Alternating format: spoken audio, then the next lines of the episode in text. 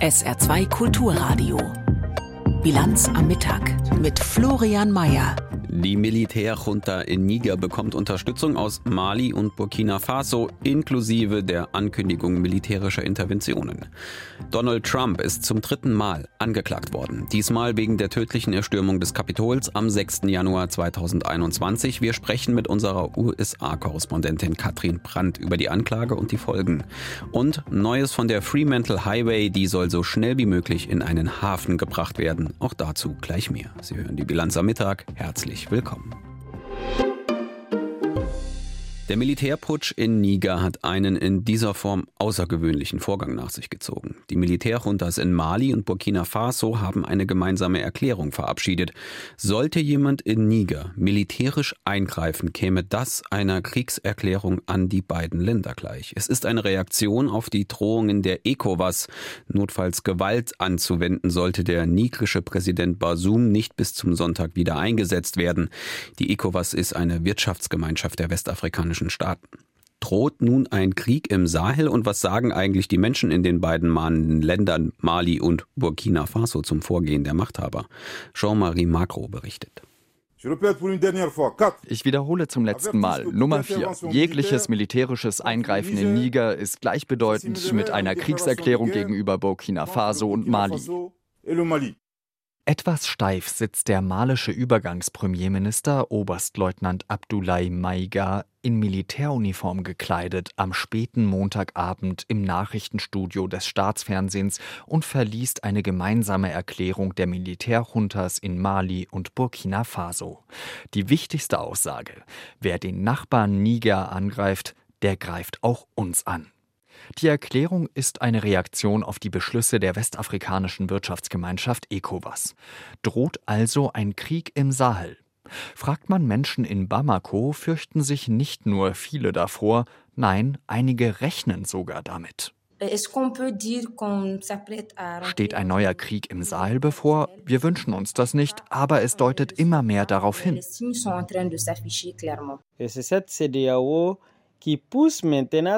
Es ist diese ECOWAS, die diese Staaten in einen erbarmungslosen Krieg stößt. Denn dieser Krieg ist unausweichlich, wenn die ECOWAS nicht versucht, diesen Staaten zuzuhören und sich mit ihnen zu verstehen. Ulf Lessing von der Konrad-Adenauer-Stiftung in der malischen Hauptstadt Bamako ist etwas optimistischer. Ich kann mir wirklich nicht vorstellen, dass es zum Krieg kommt. Die Länder haben genügend Probleme und deren Armeen und Regierungen haben so viel zu tun. In Mali putschte sich im Mai 2021 das Militär an die Macht. In Burkina Faso gab es zwei Staatsstreiche im vergangenen Jahr. Beide Länder haben mit islamistischen Terroristen zu kämpfen und die Kontrolle über Teile ihres Landes verloren. Ulf Lessing. Deswegen kann ich mir nicht vorstellen, dass die Kapazitäten haben, gegen eine Invasion oder gegen einen Angriff auf Niger dann Niamey beizustehen. Ich glaube, das ist alles nur eine verbale Eskalation, die da jetzt aufgebaut wird. Die Erklärung der ECOWAS wird von vielen in Mali und Burkina Faso sehr negativ gesehen. Beide Länder sind eigentlich Mitglieder der westafrikanischen Wirtschaftsgemeinschaft, doch nach den jeweiligen Machtübernahmen der Militärs wurden sie vorerst ausgeschlossen. Warum die ECOWAS nun so drastisch droht? In Mali vermuten einige den langen Arm Frankreichs dahinter. Der Sicherheitsanalyst Ali Ndia. Im Hintergrund geht es um große wirtschaftliche Interessen. Frankreich kann nicht diese Staatsstreiche und die daraus entstehende Unsicherheit akzeptieren, die seine wirtschaftlichen Vorteile, wie zum Beispiel das Uran im Niger, bedrohen. Französische Experten machten wiederum darauf aufmerksam, dass die heimischen Atomkraftwerke sehr wohl ohne Uran aus Niger auskämen. Man habe genug davon gelagert und genügend andere Lieferanten. Das Misstrauen, in nicht wenigen Fällen sogar der Hass auf den ehemaligen Kolonialherrn, ist jedoch das, was Bamako und Ouagadougou zusammenschweißt. Ulf Lessing von der Konrad-Adenauer-Stiftung. Die beiden Länder sehen sich ja schon seit längerem als so die, das Gegengewicht zu Frankreich und dem Westen und hoffen sicherlich jetzt auch Niger, die neuen Machthaber dort, für sich zu gewinnen. Der lachende Dritte dabei, sagt Lessing, sei Putin Russland, von dem man nicht weiß, ob und inwieweit es in der komplizierten Gemengelage die Fäden zieht. Wer sich öfter mal durch größere Städte in Deutschland bewegt, aufmerksam, aufmerksam die Plakatwerbung verfolgt oder wer auf YouTube im Internet nicht sofort die Werbung wegklickt, der oder die werden gemerkt haben, die Bundeswehr macht sehr viel Werbung für sich als Arbeitgeber im Land. Kein Wunder, denn die Truppe hat weiterhin Nachwuchsprobleme. Die Bewerberzahlen sind einem Spiegelbericht zufolge weiter rückläufig. Der Verteidigungsminister hat den Rückgang bei einem Besuch in Stuttgart im Grundsatz bestätigt und hält an den Plänen, dass die Bundeswehr bis 2031 auf eine Stärke von 203.000 Soldatinnen und Soldaten wachsen soll, fest. Mario Kubina berichtet aus Berlin. Boris Pistorius redet nicht lange um den heißen Brei herum. Ja, die Zahl der Bewerber bei der Bundeswehr ist in den ersten Monaten dieses Jahres weiter zurückgegangen, sagt der Verteidigungsminister, um sieben Prozent im Vergleich zum Vorjahreszeitraum. Letztes Jahr stand unterm Strich sogar ein Minus von elf Prozent. Um eine Trendwende zu schaffen, will der SPD-Politiker mehr Tempo ins Bewerbungsverfahren bekommen.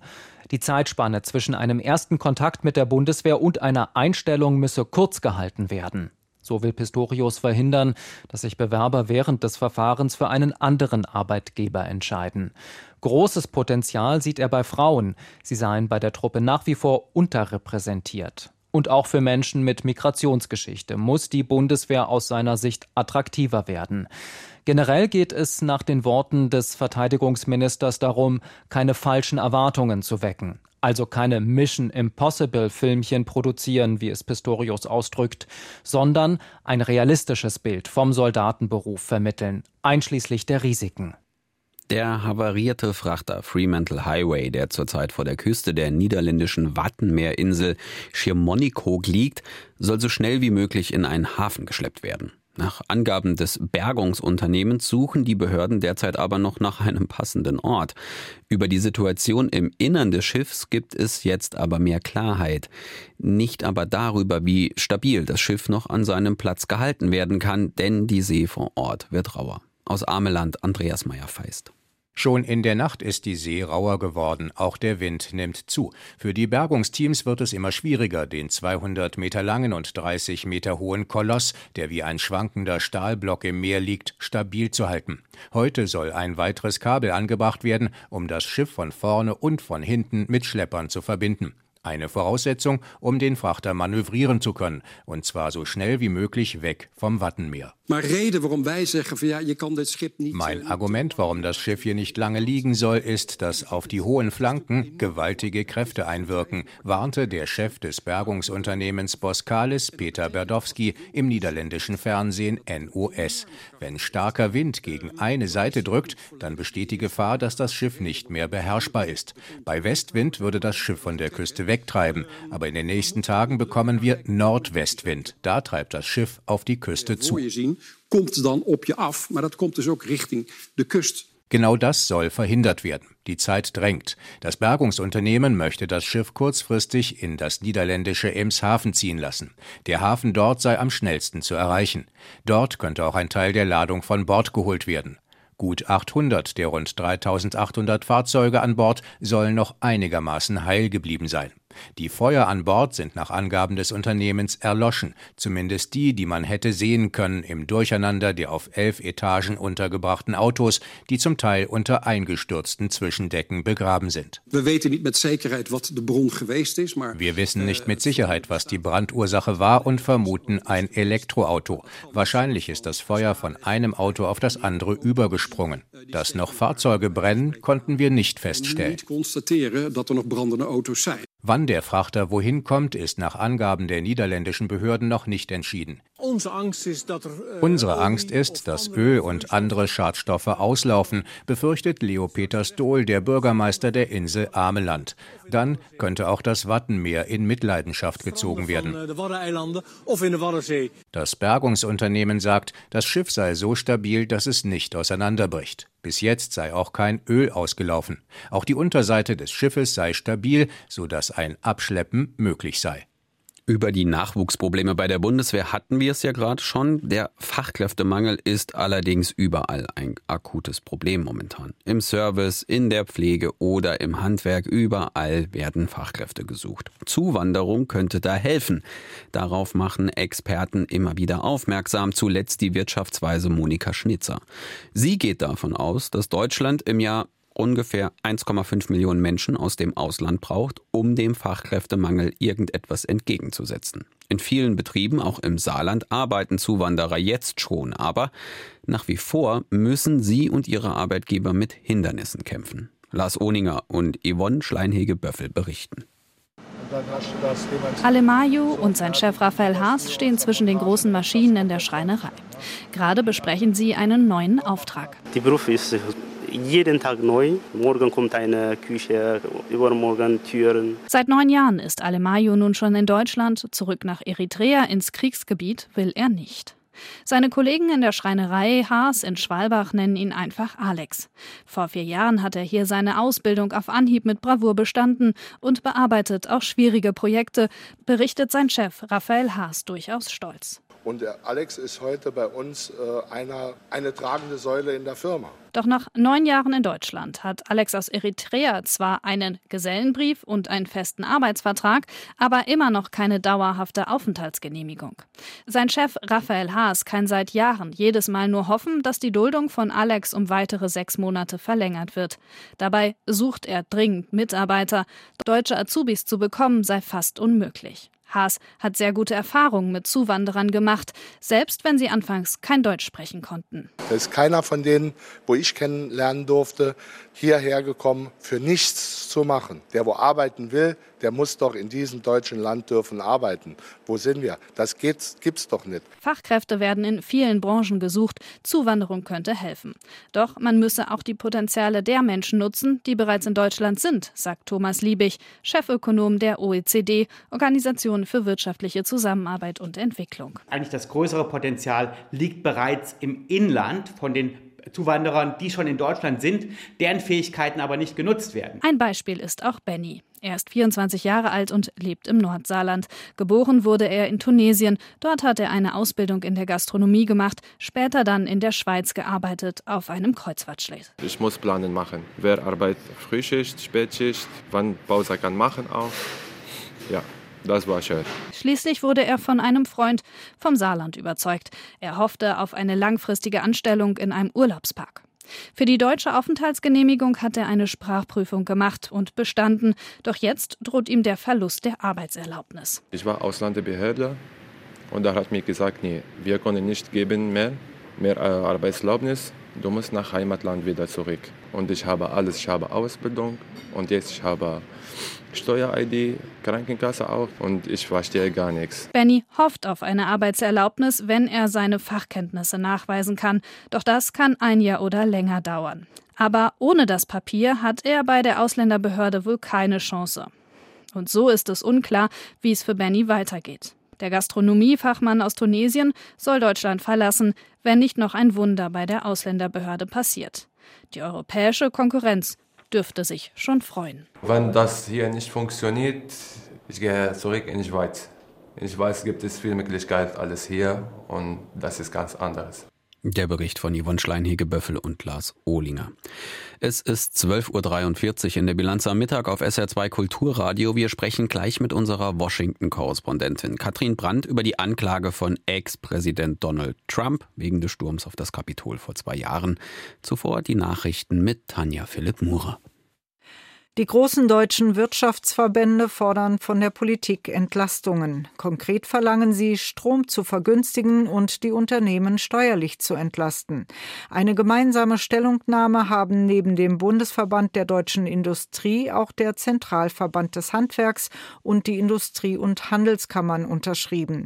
Ein geplantes Gesetz von Bundesfinanzminister Lindner für mehr Investitionen geht den Wirtschaftsvertretern nicht weit genug. Lindner hatte pro Jahr sechs Milliarden Euro in Aussicht gestellt, zum Beispiel für eine Prämie auf Klimainvestitionen. In Deutschland hat die Zahl der politisch motivierten Übergriffe auf Flüchtlingsunterkünfte zugenommen. Das geht aus einer Antwort der Bundesregierung auf eine Anfrage der Linkspartei im Bundestag hervor. Seit Anfang des Jahres wurden demnach 80 politisch motivierte Straftaten verzeichnet, bei denen Unterkünfte das direkte Angriffsziel waren, darunter Überfälle, Sachbeschädigungen und tätliche Angriffe. Insgesamt 39 Menschen seien verletzt worden unter ihnen vier Kinder. Der Großteil der Straftaten war demnach mutmaßlich rechten Tatverdächtigen zuzuordnen.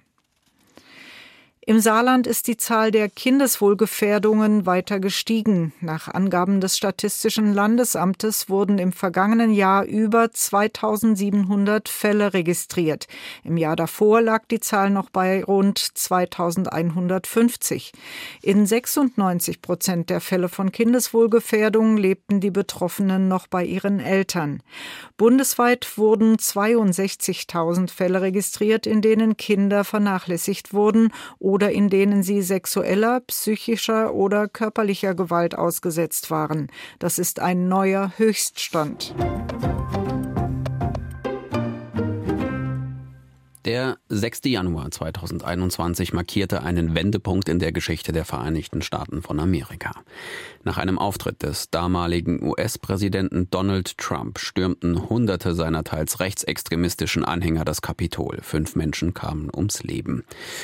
Es ist der Sitz von Kongress und Senat. Dort sollte in diesem Moment Joe Bidens Wahlsieg offiziell bestätigt werden. Trump stachelte seinen wütenden Mob immer wieder damit an, dass dieser Vorgang falsch, ihm die Wahl aufgrund von Tricks und Manipulationen gestohlen worden sei. Was Trump da veranstaltet hatte, ist eigentlich Terror, wie er im Lexikon definiert ist. Bisher musste der Republikaner, der sich 2024 erneut ins Rennen um das Präsidentenamt geben will, aber nicht mit ernsthaften juristischen Konsequenzen rechnen. Noch nicht. Seit heute ist klar, Trump ist wegen des Kapitolsturms in Washington von einem Bundesgericht angeklagt. Wegen Behinderung eines offiziellen Verfahrens, Verschwörung zur Behinderung eines offiziellen Verfahrens, Verschwörung zum Betrug an den USA sowie wegen Verschwörung, um andere an der Ausübung ihrer verfassungsmäßigen Rechte zu hindern. Dagegen wirken Klagen wie Schweigegeldzahlungen an eine Pornodarstellerin und schlampig aufbewahrte Geheimdokumente beinahe wie ein Pappenstiel. Was heißt das nun für Trump und wie geht's weiter? Darüber konnte ich mit unserer Washington-Korrespondentin Katrin Brandt kurz vor unserer Sendung sprechen. Katrin, Trump ist angeklagt unter anderem wegen Verschwörung zum Betrug an den USA. Das klingt jetzt so schwerwiegend, dass sich diese Frage aufdringt, die eigentlich kein politischer Beobachter in den USA noch hören kann. Aber trotzdem, hat das jetzt genug Potenzial, um Trump doch hinter Gitter zu bringen? Naja, die Antwort muss natürlich heißen, man weiß es nicht, weil wir stehen vor einem Gerichtsverfahren, von dem wir noch nicht genau wissen, wann es denn überhaupt beginnen wird. Der Sonderermittler möchte Druck dahinter bringen und möchte so früh wie möglich anfangen. Und sollte Trump tatsächlich verurteilt werden, könnten lange Strafen dabei herauskommen. Diese 45 Seiten Anklageschrift lesen sich wirklich beeindruckend. Aber seine Anwälte werden eben versuchen, das so lange wie möglich zu verzögern, damit das nicht in den Wahlkampf hineingerät. Und äh, wenn Trump dann tatsächlich wieder gewählt und verurteilt würde, hätte er ja als Präsident noch Möglichkeiten. Er könnte versuchen, sich selber zu begnadigen, jedenfalls wenn es um Bundesverfahren geht. Oder er könnte versuchen, sein eigenes Justizministerium zu instruieren, instrumentalisieren. Und er könnte am Ende noch Haftverschonung bekommen, wenn er Präsident ist. Also im Gefängnis sehe ich Donald Trump noch lange nicht. Oh, das hat noch viele Kapitel, diese Geschichte. Oh ähm, oh ja. Dann lass uns mal auf diese beeindruckende Anklage selbst schauen. Das zentrale Wort lautet da Verschwörung. Kann man schon was drüber sagen, wie der Sonderermittler Trump nachweisen will, dass Trump all das, was am 6. Januar 2021 passiert ist, dann auch genauso geplant hat? Ne, diese Anklageschrift ähm, führt auf den 6. Januar hin. Der 6. Januar, die Erstürmung des Kapitols, der Versuch, dieses Verfahren zu stoppen, ist eher der Endpunkt der Verschwörung, die Wahl für ungültig zu erklären und für Millionen von Menschen, um ihre Stimmen zu betrügen, um dann selber Präsident zu werden. Auf diesen 45 Seiten wird das aufgelistet. Trump ist kein Verwirrter in irgendeinem Sinne, das versucht der Sonderermittler nachzuweisen, sondern er ist nicht irregeleitet. Er hat ganz klar gewusst, dass die Wahl 2020 ordnungsgemäß zustande gekommen ist. In allen Bundesstaaten, selbst in denen es knapp war, war das alles in Ordnung. Und seine Berater, Leute, die ihn gewählt haben, Leute, die er eingesetzt haben, haben das wieder und wieder ihm gesagt. Er hat das zur Kenntnis genommen und ist dann doch rausgegangen am nächsten Tag und hat seine Geschichte von der manipulierten Wahl weiter verbreitet auf den Twitter-Kanälen, die er damals noch hat. Und das ist der Kern dieses Papiers und das ist der Hauptargumentationsstrang des Sonderermittlers. Mhm. Jetzt hast du gesagt, seine Anwälte werden versuchen, das aus dem Wahlkampf rauszuhalten. Trump will ja nochmal antreten, will für die Republikaner 2024 es nochmal gegen Biden versuchen. Deine Einschätzung, wird er das jetzt nicht als Bühne benutzen, um seine Story der Hexenjagd nochmal weiter zu erzählen, nochmal weiter auszubauen, dass diese Regierung versucht, ihn politisch da irgendwie klein zu kriegen? Kann ihm das nicht irgendwie nützen? Das ist ja seine eigentliche Taktik jedes Mal gewesen. Genau, und das wird ihm auch nützen. Sicherlich versuchen sie zu verhindern, dass Trump während des Wahlkampfs irgendwie vor Gericht erscheinen muss. Aber die Geschichte natürlich nützt ihm, so wie du das eben auch beschrieben hast. Donald Trump ist nicht mit politischen Mitteln zu besiegen, deswegen wollen ihn die äh, Demokraten ins Gefängnis werfen. Es ist ein dritte Weltland, eine Bananenrepublik, wo die Justiz auf Anweisung des Präsidenten arbeitet, während der Sohn des Präsidenten, der ja auch in Verfahren äh, gerade und Ermittlungen verstrickt ist, ungeschoren davon kommt. Und dazu kommt noch die Geschichte, diese dritte Anklage wird ja hier in Washington DC stattfinden, die anderen beiden in Florida und in New York. Und Washington DC, wie wir wissen, ist eine linksliberale Stadt äh, und Donald Trump behauptet jetzt schon, da wird er sowieso keine unvoreingenommene Jury finden. Da steht das Ergebnis ja schon fest seiner Lesart nach. Hm. Wie reagieren denn die Granten seiner Partei? Schließen sich jetzt da wieder die Reihen hinter Trump, äh, weil das ja im Grunde ein Angriff auf die Republikaner an sich ist oder so wahrgenommen wird? Oder ist das Lager dünner geworden der Trumpisten? Das Lager der Trumpisten steht, muss man ganz klar sagen. Gestern hat sich Mike Pence, der ehemalige Vizepräsident, geäußert, der ja auch Kandidat ist der am 6. Januar gestanden hat und gesagt hat, nein, das Verfahren war ordnungsgemäß und diese Wahl ist von Joe Biden äh, gewonnen worden. Und er hat gesagt, man darf sich nicht mit der Verfassung anlegen, dann kann man kein Präsident werden. Aber er ist eben der Einzige. Alle anderen, zumindest jetzt, stand jetzt an diesem Morgen, haben sich Donald Trump angeschlossen, sprechen im Chor von der Doppelmoral und von der parteiischen Justiz. Das ist ja das Irre an diesem Wahlkampf. Sie machen ja eigentlich nicht Wahlkampf gegen Trump, sondern mit ihm. Mhm. Wie sie sich da äh, absetzen wollen in den Vorwahlen, ist mir ein Rätsel.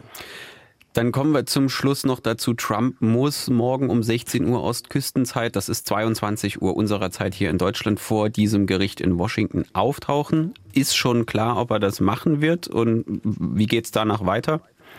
Also bis jetzt ist er immer aufgetaucht bei diesen Terminen. Das hängt vom Gericht ab, was das Gericht von ihm fordert. Theoretisch könnte man das wohl auch virtuell machen, sagt zumindest einer seiner Anwälte. Es ist eine Formalie, er muss sich da vorstellen. Ich bin mal gespannt, wie seine Anhänger reagieren. Bis jetzt sind ja die großen Demonstrationen ausgeblieben bei diesen Terminen. Wir wissen, Washington ist ein anderes Pflaster. Wir haben hier Virginia in der Nähe, wo viele Trump-Anhänger leben.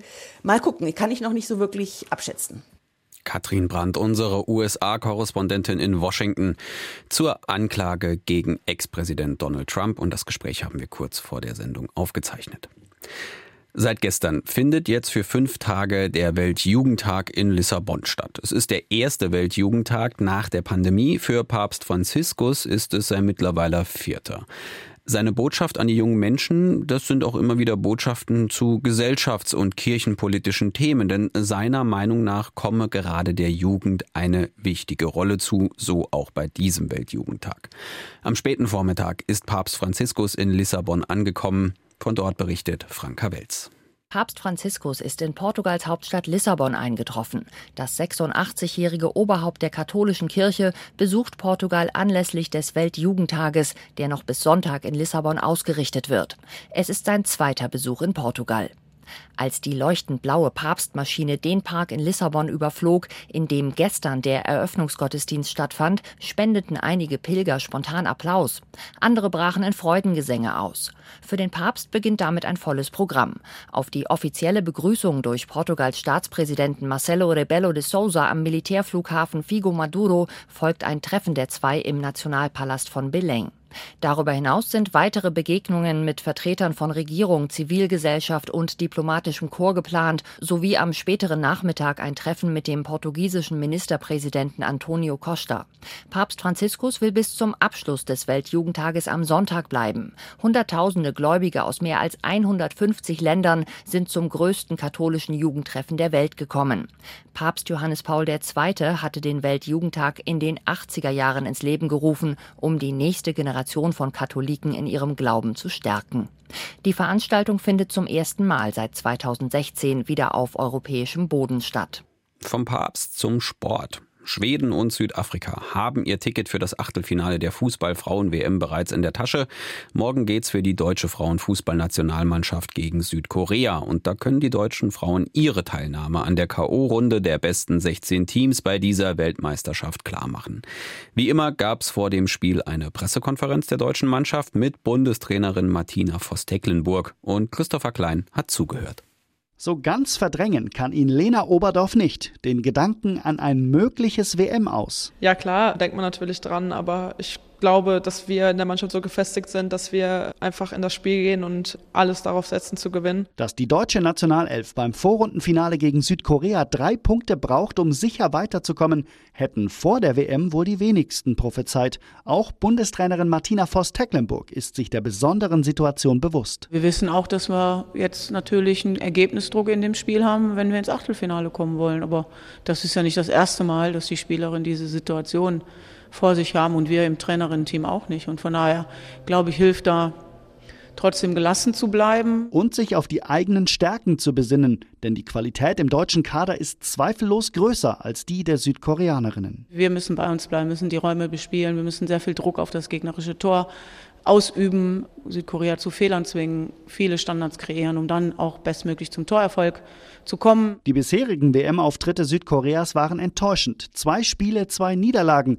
Damit hätte auch Lena Oberdorf nicht gerechnet. Ja, ich bin auch ein bisschen überrascht, dass sie ganz unten stehen mit null Toren auch, weil ich finde, dass Südkorea immer eine Nation war, die echt gut Fußball gespielt hat, wenn man sie lässt. Davon war bei diesem Turnier bislang noch nichts zu sehen. Einen Fehler dürfen die DFB-Frauen jetzt aber nicht machen, sagt Martina Voss-Tecklenburg. Nichtsdestotrotz werden wir jetzt einen Teufel tun, diesen Gegner zu unterschätzen. Das geht gar nicht und ich hoffe auch, dass wir das hinkriegen, weil das ist schon ein Stück weit vielleicht dann auch eine Gefahr. Und da ähm, haben wir vorgebeugt und versuchen natürlich, der Situation jetzt gerecht zu werden, unser Spiel durchzuziehen. Mit dem Ziel, dass der Gedanke an ein mögliches deutsches WM aus auf dem Platz gar nicht erst aufkommt. Und für diesen letzten Teil der Sendung müssen jetzt alle ganz stark sein. Wir kommen zu den Wetteraussichten. Es bleibt heute dicht bewölkt, dazu schauerartiges sowie teils, teils länger anhaltende Regenfälle. Zum Abend hin kann sich zwar noch etwas die Sonne zeigen, einzelne kräftige Schauer und Gewitter können aber noch folgen, alles bei maximal 18 bis 22 Grad. Die Nacht geht dann regnerisch weiter, die Tiefstwerte liegen bei 16 bis 13 Grad und Donnerstag und Freitag werden genauso. Das war die Bilanz am Mittag mit Florian Mayer am Mikrofon. Hier folgt die Auslandspresseschau, danach Sally Charel-Delin mit dem Nachmittag. Dabei viel Vergnügen. Tschüss. SR2 Kulturradio. Auslandspresseschau. Der Militärputsch im westafrikanischen Niger, bei dem Präsident Basum gestürzt wurde, spitzt sich weiter zu. Mittlerweile hat auch das Auswärtige Amt eine Reisewarnung ausgesprochen. Aftenposten aus Norwegen sieht auch die Demokratie in dem Land in Gefahr. Der Niger ist eines der ärmsten Länder Afrikas. Seit der Loslösung von Frankreich im Jahr 1960 erlebte das Land vier Staatsstreiche und mehrere Putschversuche. Es gehört zudem zur Sahelzone, die sich mit der Bekämpfung des islamistischen Aufstands abmüht, der sich seit zehn Jahren von Mali aus ausbreitet. Bis zur vergangenen Woche war der Niger dabei eines der wenigen demokratischen Länder in dieser Region. Wenn sich auch der Niger Putschisten beugen muss, wird es noch schwieriger, die Islamisten zu bekämpfen. Ein weiterhin demokratisches Regierungssystem im Land ist aber wichtig für die Stabilität und wirtschaftliche Lage in der gesamten Region. Die Neue Zürcher Zeitung aus der Schweiz fragt sich, was passiert, sollte sich die Militärjunta im Land halten. Soll man mit ihr kooperieren? Westliche Länder haben viel investiert in den letzten Jahren. Die USA allein seit 2012 mehr als 500 Millionen Dollar an Hilfe im Sicherheitsbereich. Die EU hat zu Beginn des Jahres eine Ausbildungsmission im Land gestartet. Soll man das alles einfach aufgeben? Abzuziehen hieße vermutlich Chaos zu hinterlassen, mehr Gewalt, vor allem gegen Zivilisten. Es hieße vielleicht auch, Russland ein weiteres Feld im Sahel zu überlassen. Die Europäer werden den Niger auch aus dem Grund nicht einfach aufgeben wollen, weil das Land ein Drehkreuz der Migration Richtung Mittelmeer ist. Zu einem anderen Thema. Im Krieg in der Ukraine haben Drohnenangriffe aus Kiew unter anderem ein Hochhausviertel im Zentrum der russischen Hauptstadt Moskau getroffen. Dazu schreibt The Telegraph aus den Niederlanden Bisher handelt es sich bei den Angriffen auf Moskau vor allem um Nadelstiche, auch wenn die Ziele manchmal spektakulär sind, wie zum Beispiel der Kreml. Nach den vielen zivilen Todesopfern im eigenen Land will die Ukraine verständlicherweise zurückschlagen. Streng genommen kann das Recht auf Selbstverteidigung auch den Angriff auf militärische Ziele auf russischem Gebiet beinhalten. Die Furcht des Westens vor einer Eskalation führt allerdings notwendigerweise zu einer Zurückhaltung, die den russischen Aggressor vorerst noch begünstigt. Nepsowo aus Ungarn beschäftigt sich mit den Perspektiven Russlands angesichts eines dramatischen Bevölkerungsschwundes, eine Situation, die allerdings nicht erst seit Beginn des Angriffskriegs gegen die Ukraine existiert. Russlands tragische demografische Situation zeigte sich bereits in den Jahrzehnten vor dem Angriffskrieg. Vor zwei Jahren schlug man in Moskau Alarm, weil die Bevölkerungszahl des Landes auf unter 143 Millionen gesunken war.